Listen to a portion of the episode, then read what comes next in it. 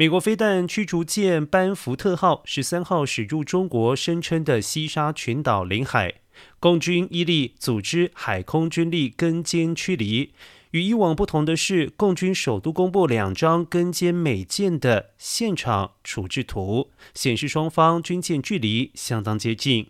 而美国军舰近年来频繁驶入南海主权争议海域，执行符合国际法的航行自由任务，都会发文官宣，也会跟监中国海军舰艇编队。